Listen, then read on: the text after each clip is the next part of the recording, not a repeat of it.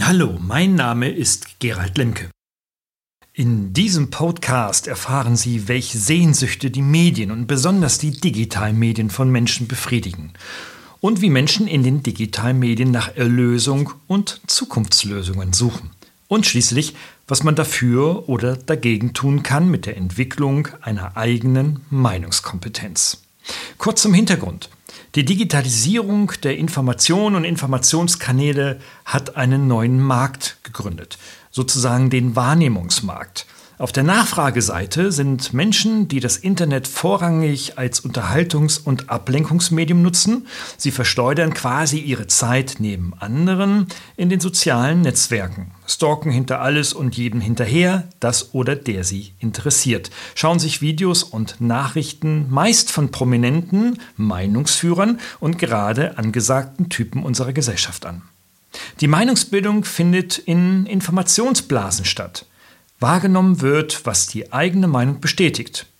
Auf der anderen Seite, der Anbieterseite, gibt es prominente Menschen, die wir alle kennen. Trump, Frank Thelen, Influencer wie Reza, Greta Thunberg und Künstler wie jene von der Heavy Metal Gruppe Iron Maiden, die es mit bestimmten Informations- und Kommunikationsmustern schaffen, eine Macht auf unsere Wahrnehmung zu entwickeln. Sie lenken unsere Wahrnehmung, je länger wir uns mit ihnen beschäftigen, und das meist online. Sie sind die Macher der Deutungshoheit von subjektiver Wahrnehmung in unserem Land und werden als Wahrheitsbringer tituliert.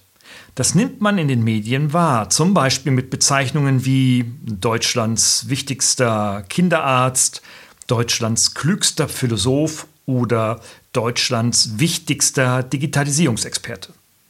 Dass die subjektive Wahrnehmung im Internet mit der Realität häufig nicht viel zu tun hat, das kann man ahnen, doch wissen wir es?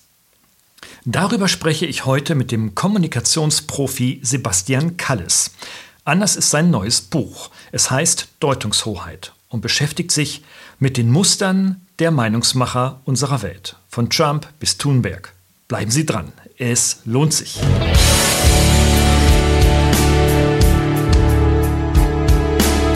Suchen Sie nach digitalen Strategien für Ihr Unternehmen? Glauben Sie, dass Internet Ihre Kinder schlau macht? Suchen Sie Rat für die Führung unserer jungen Digitalgeneration? Profcast, der Podcast für den verantwortungsvollen und garantiert erfolgreichen Einsatz von digitalen Medien und ihrer Nutzer. Für Unternehmer, Führungskräfte und Mitarbeiter von Professor Gerald Lemke.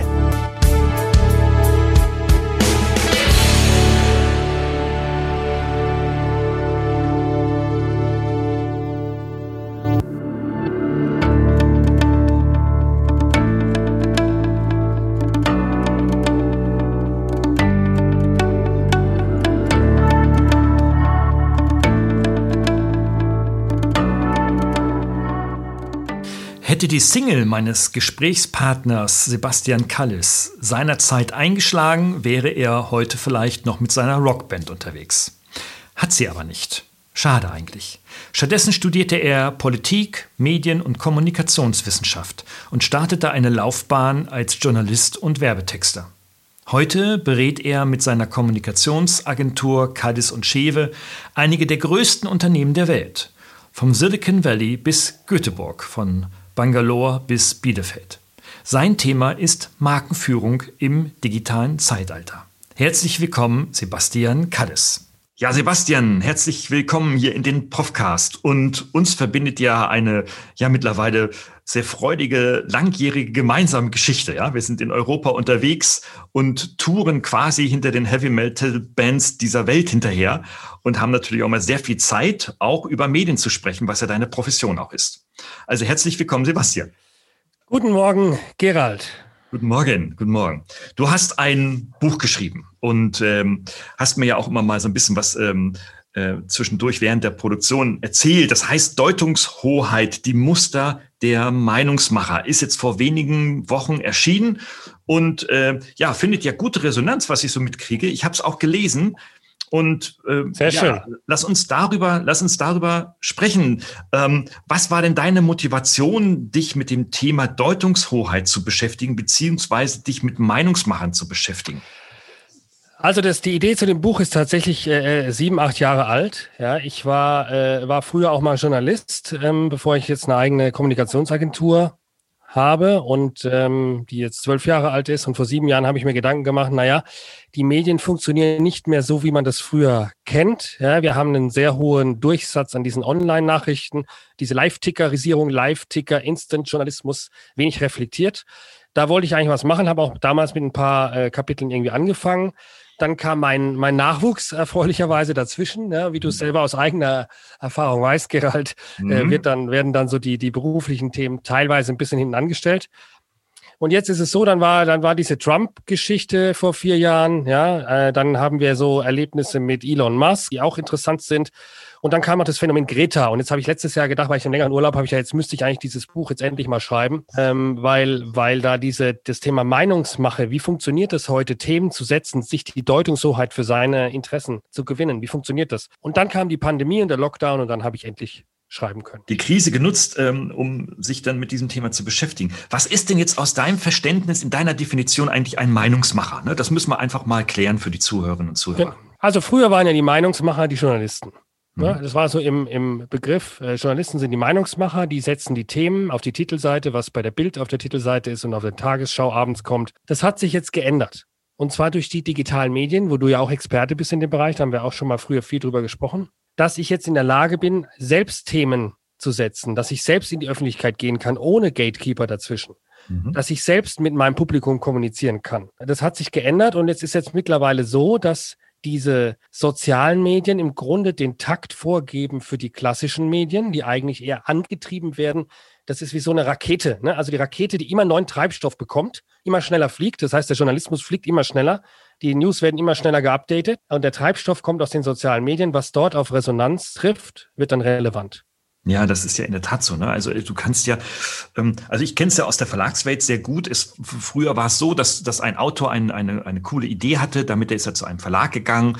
Der Verlag hat gecheckt, okay, ist diese Idee vermarktbar, findet das Käufer, wird es also auf eine, auf eine Nachfrage stoßen und dann wird das Buch gemacht und so machen es ja Verlage in Teilen ja auch. Aber wenn man mit den Programmleitern großer Publikumsverlage heute spricht, gehen die aktiv auf die Suche, gucken sich Blogbeiträge und ja. Twitter und Instagram und was weiß ich was für Nachrichten alle an und sagen irgendwie so, ey, das ist ein cooles Thema, da ist ein Beitrag, das hat ganz viele Follower, das hat 5000 Likes, den spreche ich mal an, ob er dazu nicht ein Buch schreiben will. Das heißt, die sogenannten Gatekeeper, wie du sie nennst, mhm. ja, gehen heute von den Verlagen schon selber drauf, wer, welcher Beitrag, welches Thema kriegt die höchste genau. virtuelle Resonanz und machen damit das Buch aber nur in Erwartung, hey, das verkauft sich dann auch. Das ist ein gutes Beispiel für diesen Mechanismus, absolut. Ja. Und wir sehen das eben, ich habe dann geschaut, wie kann man diesen Mechanismus, den du jetzt beschrieben hast anhand der Verlagswelt oder der Buchwelt, kann ich den so beschreiben, dass es im Zweifel jeder versteht. Ich wollte eigentlich so ein Markenbuch daraus machen, wie sich Marken heute positionieren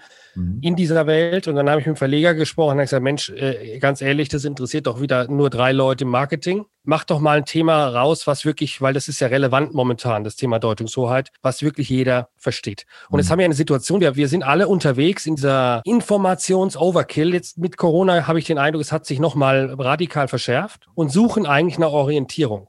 Und wir sind ja heilfroh, wenn es irgendwelche Menschen gibt, die uns diese Orientierung geben in irgendeiner Form. Ne? Also die uns sagen, was jetzt zu tun ist, zum Beispiel in so einer Pandemie, ob ich zu Hause bleibe, ob ich eine Maske trage.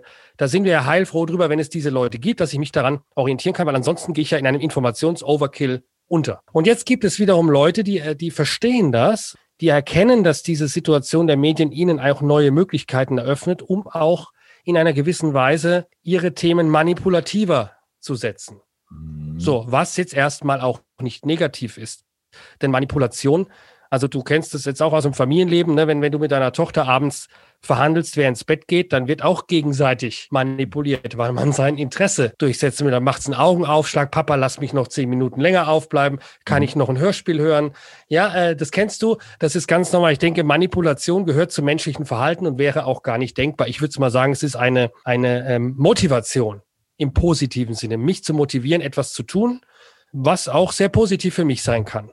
Ich denke zum Beispiel Klimaschutz, da manipuliert zu werden, sich anders zu verhalten. Bei aller Kontroverse um das Thema hat aber ja erstmal was Positives. Ne? Also wenn ich motiviert bin, den Müll zu trennen, wenn ich motiviert bin, Strom zu sparen, Äh, und weil mich jemand in seinem Interesse da ein bisschen auch angeschoben hat, ist das ja erstmal nicht schlecht. Schwierig wird es, wenn ich vielleicht persönlich mit einem Thema gar nichts anfangen kann, aber dann unbewusst instrumentalisiert werde.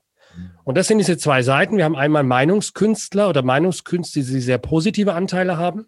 Und dann gibt es dunkle Anteile. Äh, wir können, wir können super äh, ähm, Online-Unterricht machen. Das hat viele positive Seiten, aber es gibt eben die Schattenseiten, wie vielleicht Vereinsamung, soziale Isolation und so weiter. Und jetzt will ich eigentlich mit dem Buch beide Seiten beleuchten. Ich möchte nicht sagen, mach du es, lieber Leser, mach es wie, äh, wie Donald Trump oder mach es nicht wie Donald Trump oder Elon Musk ist schlecht oder Elon Musk ist toll. Ich versuche zu analysieren, was machen die? Warum sind die erfolgreich mit dem Muster ihrer Meinungsmache, dass sie anwenden. Wie kann ich mich selbst schützen, wenn ich mit diesem Thema vielleicht gar nichts anfangen kann, aber da im Grunde medial konfrontiert bin? Und wie kann ich vielleicht selber was daraus lernen für meine Kommunikation im Alltag? Eins ist klar, in dem Alltag, den wir heute sind, alle beruflich unterwegs, jetzt in der Wirtschaftskrise, die auf uns alle zurollt, wie ich von anderen wahrgenommen werde, wird ganz massiv über den weiteren beruflichen, auch privaten Erfolg entscheiden. Hm. Ganz anders, als es früher war. Da du, also da standen wir nicht in der Zeitung oder da waren wir nicht auf irgendwelchen Fotos zu sehen. Aber jetzt im Internet sind wir quasi auch Bestandteil dieser Medien. Jeder einzelne von uns. Und sei ja, wenn er nur einmal ein Instagram-Konto aufgemacht. Mhm. Also dadurch sind wir immer auch, äh, LinkedIn wird sozusagen zu einer, zu einer Macht in, in, in diesem Bereich auch der Eigenpositionierung. Wer da nicht mehr dabei ist, künftig wird auch Probleme haben, dann einen Job zu finden. Mhm. Also da, das heißt, ich muss natürlich mich in irgendeiner Form positionieren. Ja, aber ganz, ganz wichtig, um zu verstehen, du hast diese beiden Seiten in deinem Buch wirklich fantastisch gegenübergestellt und, und bietet wirklich ganz, ganz viel Raum auch für, für das eigene Schmunzeln, weil man sich auch teilweise selber erkennt, wenn man jetzt im Internet beispielsweise unterwegs ist oder sowas. Aber nochmal, wir werden gleich darüber sprechen. Du hast nämlich elf Leute dir genau angeguckt, also Steve mhm. Jobs, Donald mhm. Trump, Angela Merkel, Elon Musk, wie gesagt. Du hast dir Iron Maiden angeschaut, du hast dir diesen äh, Influencer Rezo angeschaut, die Influencerin Bibi Klaassen, das Unternehmen Red Bull, Frank Thelen, Greta Thunberg, äh, Thunberg und und Bansky. Also da ist ja schon wirklich einiges drin, da muss man unbedingt reingucken.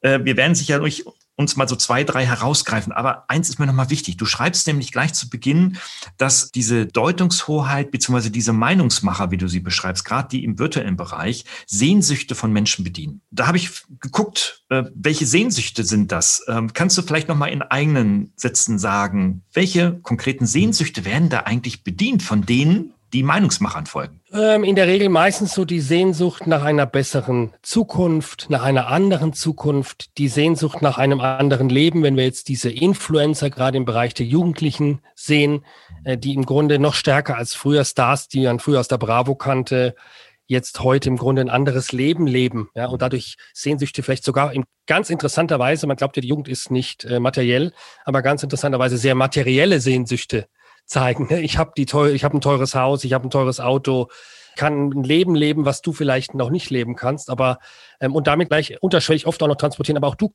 kannst es irgendwann.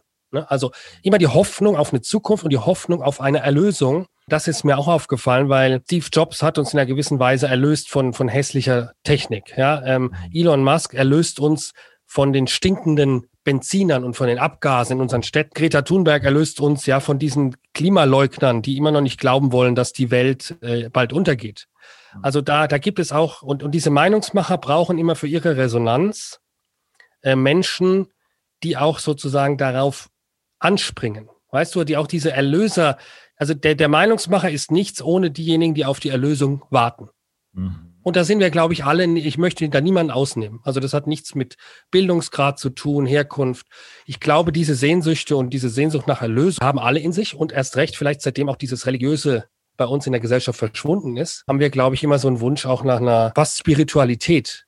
Und mhm. das vermitteln diese interessanterweise sehr gut. Ja, Wahnsinn. Und du hast Donald, Donald Trump gleich an den Anfang gesetzt. Und äh, jetzt sind ja in ein paar Tagen Wahlen in, in Nordamerika. Ähm, das ist ja interessant. Der wird ja nun analysiert seit vielen Jahren, dieser Donald Trump, und hat einen, einen riesigen, riesigen Twitter-Account. Und auch sein Vorgänger Barack Obama hat ja auch über die Social Media quasi äh, Einfluss auf seine Wahl, auf seine Wahlerfolge genommen, die beiden, die er hatte. Vielleicht zum Trump noch mal ganz kurz. Welche Sehnsüchte bedient er denn bei seiner Wählerschaft? Beziehungsweise, äh, warum äh, ist er bei den Liberalen denn so verhasst? Haben die diese Sehnsüchte nicht? Ähm, die haben andere. Die bewegen sich in einer anderen Welt. Es ist auch in einem Kapitel das Thema, es gibt kein Wir in Wirklichkeit. Ja, diese, diese Gemeinsamkeit, die früher auch durch die Medien erzeugt wurde. Wir sitzen abends am Lagerfeuer, schauen Wetten das, schauen die Tagesschau, sind alle im selben Kosmos, irgendwie noch drin, vom, vom Fließbandarbeiter bis zum Hochschulprofessor. Diese Welt hat sich auch in den letzten 10, 15 Jahren aufgelöst, aufgesplittet in mediale Welten, die miteinander zum Teil gar nichts mehr zu tun haben. Ne? Also wenn du da die, die liberalen Zeitungen in den USA siehst und die, die rechtskonservativen, das sind Welten, die haben nichts, keine Berührungspunkte fast mehr. Der mündet ja darin, dass sogar äh, Journalisten entlassen werden, wenn sie jemanden aus der anderen Welt in ihrem Blatt zu Wort kommen lassen. Was ja eigentlich nichts mehr mit Journalismus aus meiner Sicht zu tun hat, aber äh, eben wirtschaftlich auch für diese Blätter sehr erfolgreich ist. Und was Trump macht ist,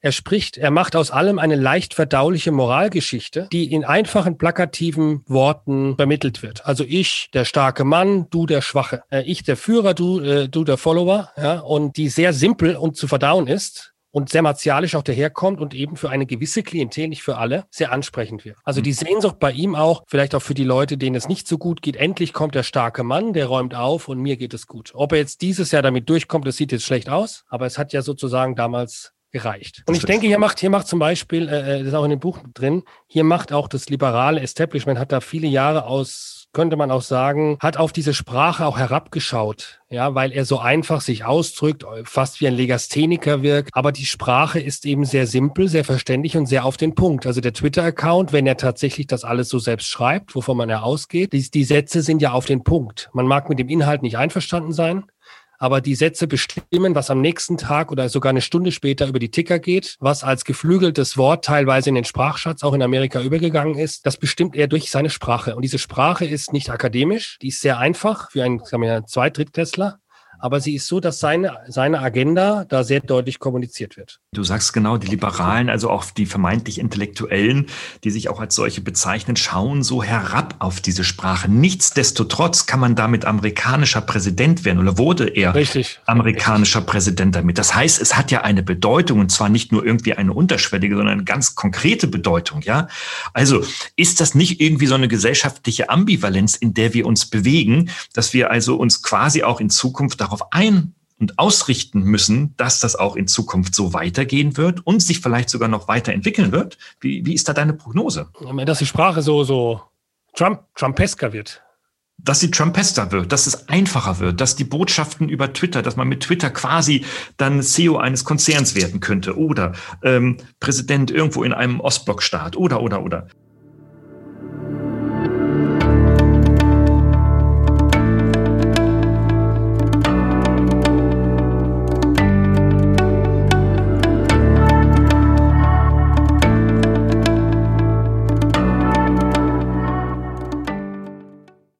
Ja, halte ich, halte ich für absolut den Trend. Ja, also die, die, die, der Glaube von uns Akademikern, sage ich mal, dass das alles sehr elaboriert sein muss, äh, durchdacht ist.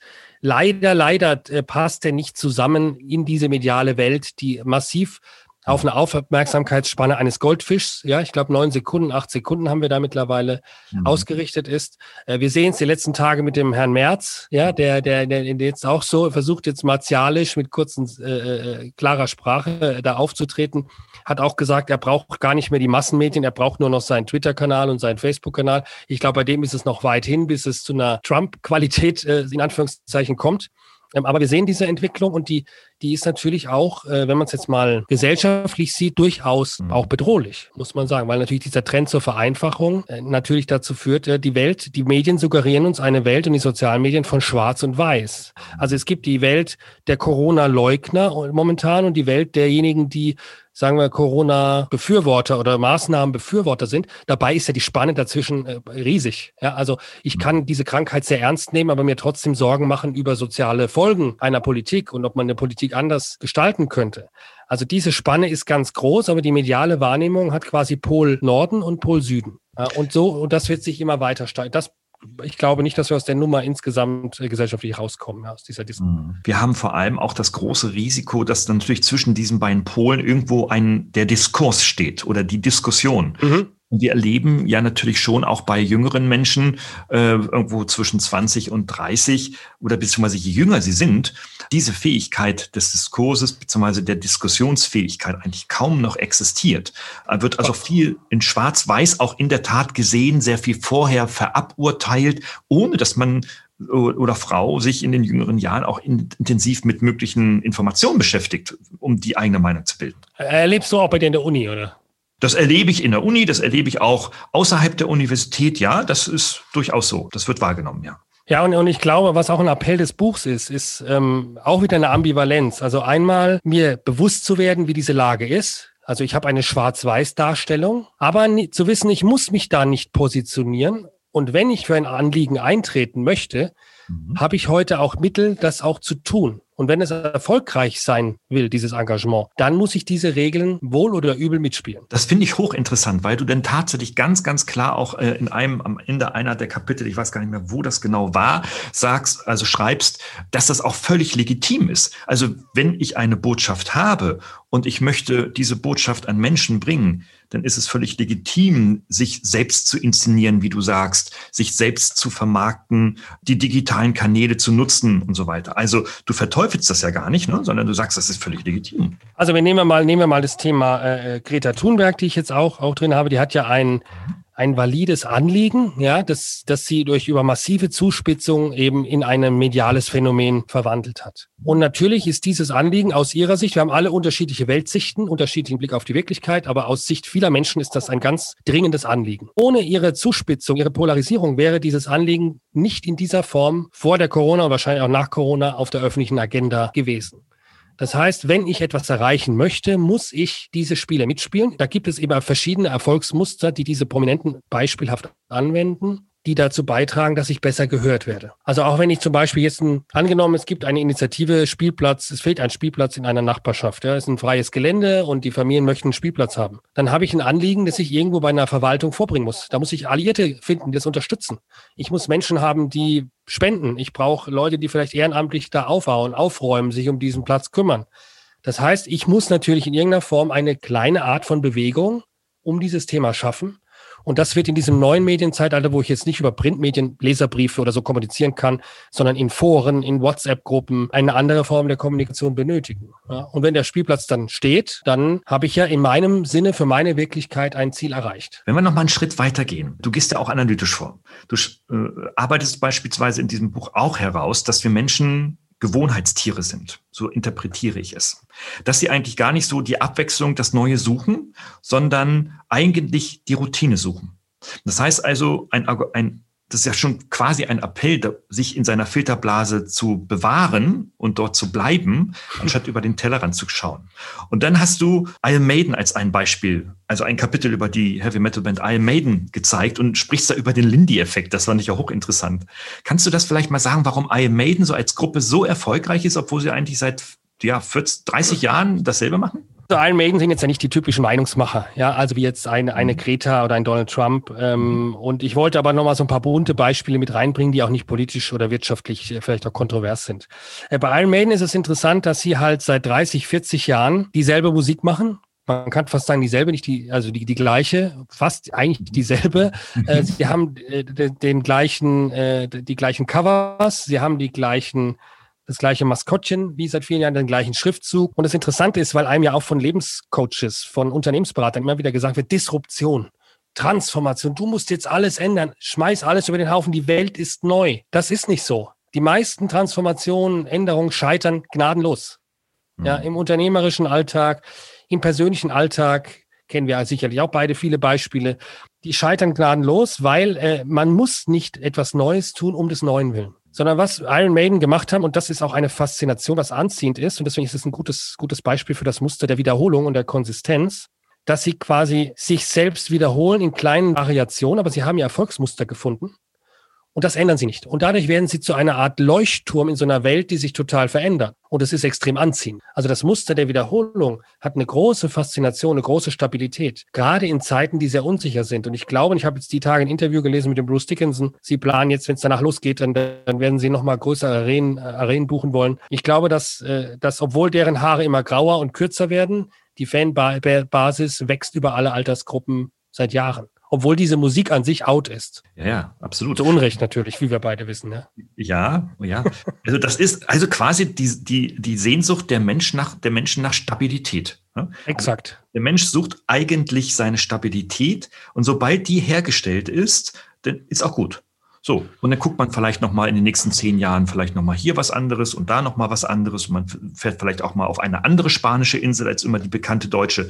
Aber im Grunde genommen bleibt alles so, wie es ist, oder? Das ist, das wollen wir. Deswegen kommen wir mit der Situation, glaube ich, jetzt gerade in Deutschland auch viele nicht, nicht so klar, ne, dass sich die Sachen jetzt gerade schnell und, und rapide ändern. Was bei Iron Maiden ähm, besonders ist, dass sie halt ähm, anders als es der Feuilletonist würde von einem Künstler erwarten, du musst dich neu erfinden, du musst neue Themen setzen, du musst dich weiterentwickeln. Das ist ja so die feuilletonistische Blick auf Musiker oder Künstler. Mhm. Und äh, wenn man jetzt überlegen würde, Iron Maiden würde jetzt anfangen, nächste Woche machen die Hip-Hop, weil es jetzt angesagt ist. Ne, dann würde man sofort merken, hoppla, irgendwie, äh, äh, die sind zwar Musiker, vielleicht kann einer sogar ganz gut rappen, aber das passt überhaupt nicht. Also die, die, die, die Marke und auch dieser Lifestyle funktionieren nicht mehr. Ja, also das heißt, das Neuerfinden um des Neuerfinden Willens und die meisten Künstler, die sich neu erfinden, scheitern. Auch Madonna ist es ja lange Zeit gelungen, immer neue Trends zu setzen, aber irgendwann ist das auch gekippt. Mhm. Also jetzt ist sie auch nicht mehr relevant. Und Iron Maiden bleiben, obwohl sie immer das Gleiche machen, in unterschiedlicher Variation, 40 Jahre relevant und haben auch die Deutungshoheit über ihr eigenes Werk mhm. eigentlich behalten. Absolut. So eine Leistung in dieser, in dieser Branche, denke ich. Große Leistung, ohne Frage, ja. Du hast über Greta Thunberg schon gesprochen, dass sie quasi so die Meisterin der Polarisierung ist und auch nur mit der Polarisierung überhaupt sich auf die äh, öffentlichen Agenten schreiben konnte. Ne? Jetzt ähm, hast du dir auch den Frank Thelen angeschaut und äh, bei Frank Thelen ist nicht die Polarisierung so im Vordergrund, sondern eigentlich so die Art und Weise, wie er Kompetenz kommuniziert. Was hast du da festgestellt, als du dich mit äh, Frank Thelen beschäftigt hast? Also Kompetenz ist per se nicht wahrnehmbar. Ne? Also ich kann nicht beurteilen, also du kannst nicht beurteilen, ob ich kompetent bin. Ne? Ich bei dir auch nicht. Ich kann es nur äh, feststellen durch deine Zeugnisse, durch deinen Lebenslauf, das, was andere Menschen über dich sagen.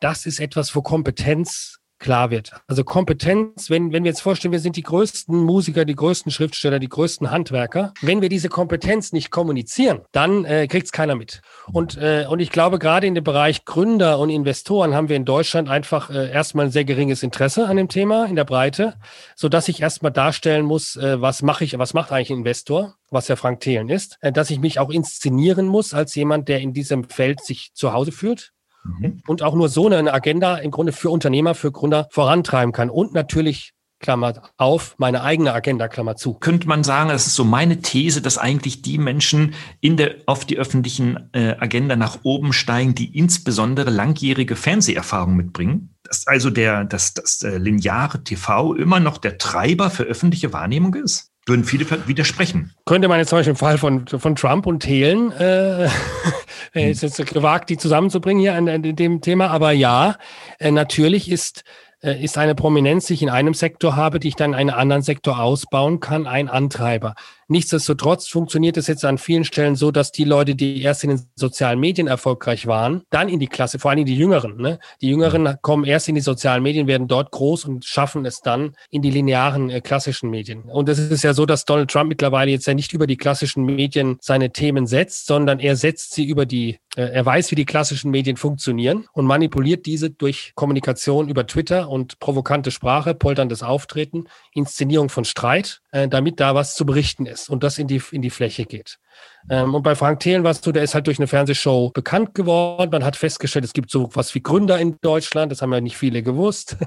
Es mhm. gibt sowas wie eine Digitalszene und da gibt es so jemanden, der sieht aus wie ein Investor und der benimmt sich wie ein Investor, der kennt sich da aus und, äh, und endlich haben wir jemanden, der uns bei dieser Digitalisierung hilft. Der Erlöser für die Digitalisierung Deutschland. Mhm. Ne? Und, und diese Rolle hat er angenommen, hat er erkannt und spielt er, glaube ich, sehr meisterlich. Ja, okay. Ähm, und dann, also können wir jetzt noch über, über weitere Menschen sprechen. Ich würde da einfach auf das Buch verweisen, wer sich da interessiert, denn das sind immer sehr schöne, kurz verdauliche Kapitel im Übrigen, die man auch mal so zwischendurch lesen kann, auch als E-Book.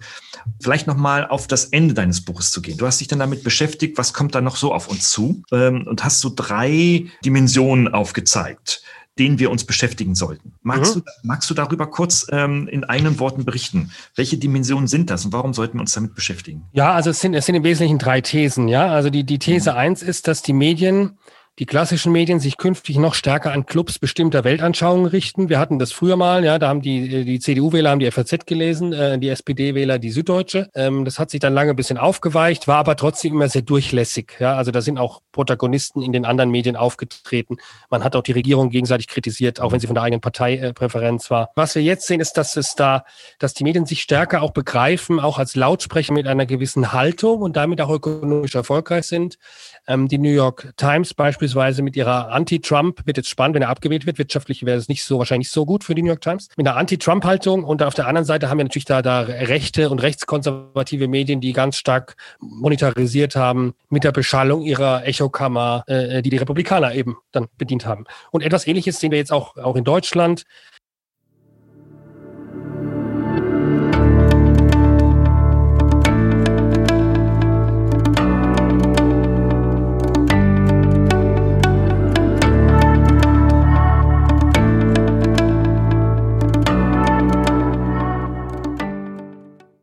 Ähm, da gab es ja dieses Jahr mit dem, von dem Spiegeljournalisten einen sehr aufsehenerregenden Essay, dass ja sich, sich die Journalisten eine Haltung auferlegen müssen und nicht ähm, neutral mehr kommunizieren sollen. Und natürlich kauft ein Fan, ne, wenn ich Fan von einer Haltung bin, kaufe ich vielleicht eher das Produkt. Also ökonomisch, äh, glaube ich, ist es vielleicht gar nicht so unsinnig für diese klassischen Medien, anstatt dieses äh, sozusagen das Ausgewogene. Die zweite These ist, dass wir ein Meinungsklima haben werden, das stärker als früher konformes Verhalten äh, hervorbringen könnte. Ähm, dadurch, dass wir mehr sichtbar sind, dadurch, dass wir mehr in sozialen Medien unterwegs sind, braucht man, ähm, um kontrovers da auftreten zu können, ein sehr dickes Fell oder einen dicken Geldbeutel oder, oder, was auch immer. Ja, ähm, Das zwingt natürlich mehr Menschen, sich öffentlich zu inszenieren. Und da geht es nicht darum, man selbst zu sein sein, sondern im Grunde die, die beste Version des Selbst zu kommunizieren, ja, damit ich auch so positiv wahrgenommen werde. Aber die dritte These ist, dass aus diesem Grund die Leute, diese Meinungsmacher, die sind sehr nonkonform. Also die brechen Regeln, die, denen ist wurscht, äh, was andere denken, denen ist wurscht, äh, äh, ja, wie man teilweise miteinander umgeht, sondern die sehen ihre Ziele vor sich. Und deswegen wäre die dritte These, dass in dieser Wirtschaftskrise, auf die wir jetzt zulaufen, weltweit, diese Nonkonformisten ihre Themen setzen werden, können im Übrigen auch positiv sein, äh, je nach Lage. Das sind nicht böse Menschen, sondern sind Menschen, die erkennen, ich habe ein Interesse, sei es jetzt Klimaschutz, sei es jetzt ähm, Elektromobilität oder sei es eine andere Form von Kunst, äh, die möchte ich auch, auch weiterhin äh, durchsetzen und, und verkaufen können. Ähm, und die erkennen das und die werden da profitieren, weil die werden nicht konform auftreten und dadurch viel Aufmerksamkeit bekommen. Das Umfeld wird konformer und dadurch wird derjenige, der sich nicht konform verhält, leuchtet da ein bisschen stärker hervor. Das sind so die drei Thesen, aber das sind wirklich, die sind eher so ein bisschen na, Glaskugel. Mhm. Glaskugelversuche.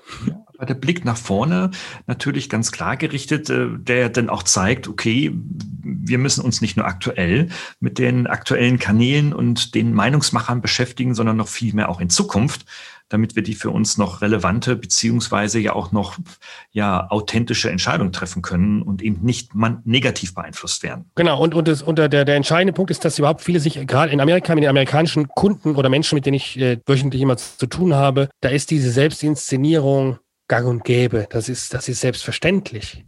Mhm. Während auf unserer Seite de, des Atlantiks man da auch intellektuell Vorbehalte hat, man ähm, sagt, naja, ich brauche mich ja nicht verkaufen. Da ist eine andere Haltung und, und ich glaube, und die These ist, dass diese Haltung eben jetzt gerade, wenn die Zeiten härter werden, nicht produktiv ist. Also das heißt, das Mediensystem wird nicht verschwinden, es werden die sozialen Medien mit ihren Mechanismen nicht verschwinden.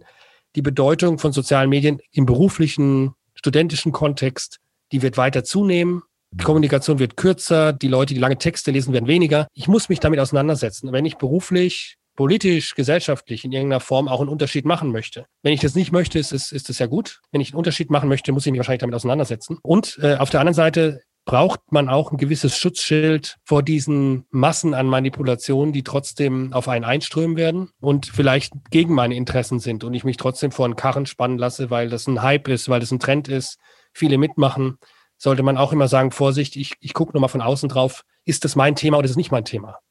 Also auch da, glaube ich, braucht man ein gewisses Schutzschild die nächsten Jahre. Ja. Äh, mir kommt gerade so die, die Idee, eigentlich brauchen wir Menschen sowieso schon immer, aber vor allem jetzt in der Gegenwart und für die Zukunft offenbar noch viel mehr, so etwas wie Meinungskompetenz, oder? Kommen wir aus dem Bildungswesen. Ja, ein cooler, ist ja alles cooles Begriff, ja, cooler Begriff.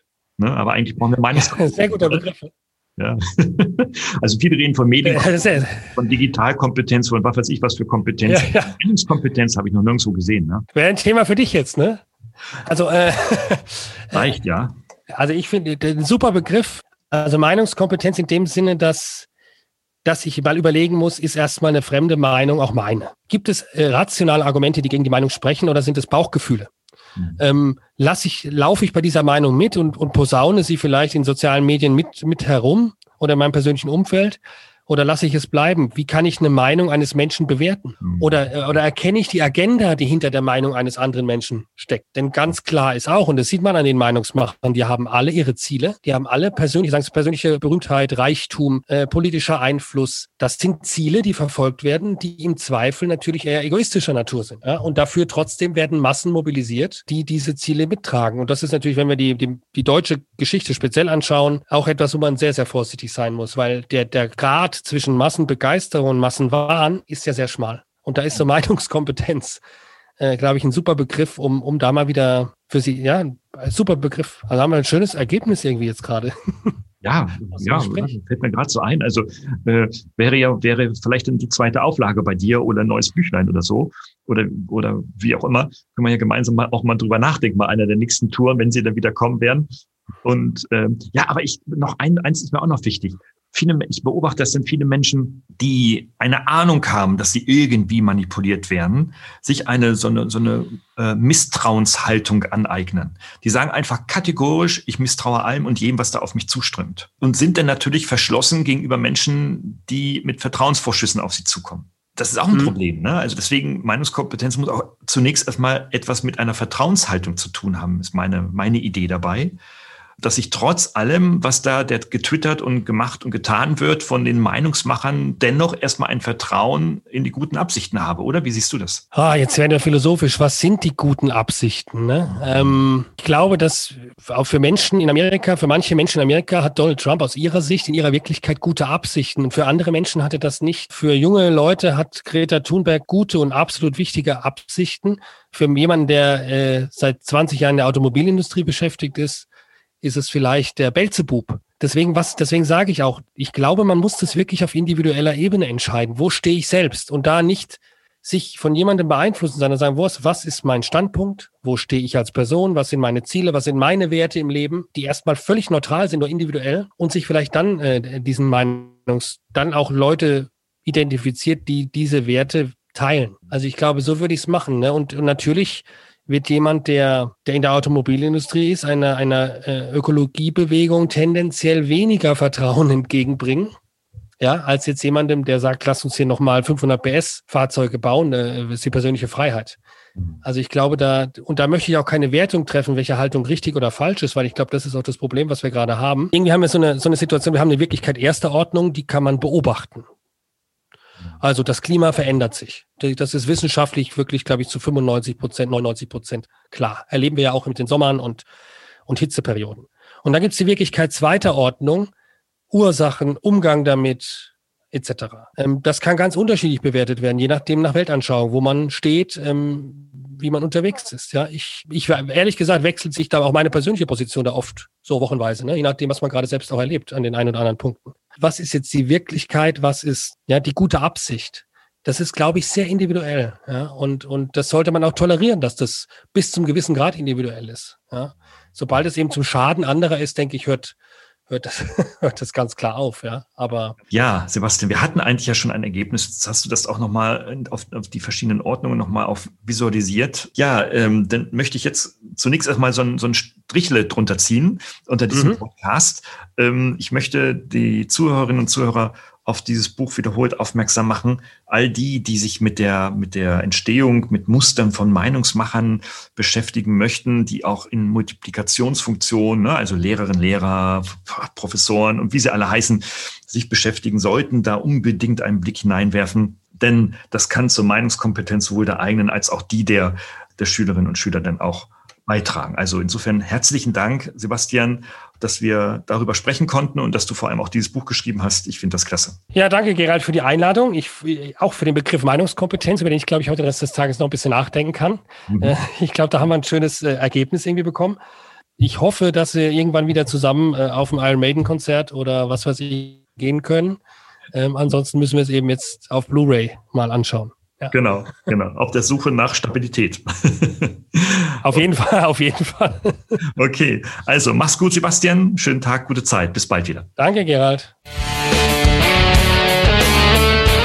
Hat Ihnen dieser Podcast gefallen? Dann freue ich mich über eine Bewertung oder eine Weiterleitung in Ihrem Netzwerk. Oder abonnieren Sie diesen Podcast zum Beispiel bei iTunes oder registrieren Sie sich für meinen kostenfreien Newsletter.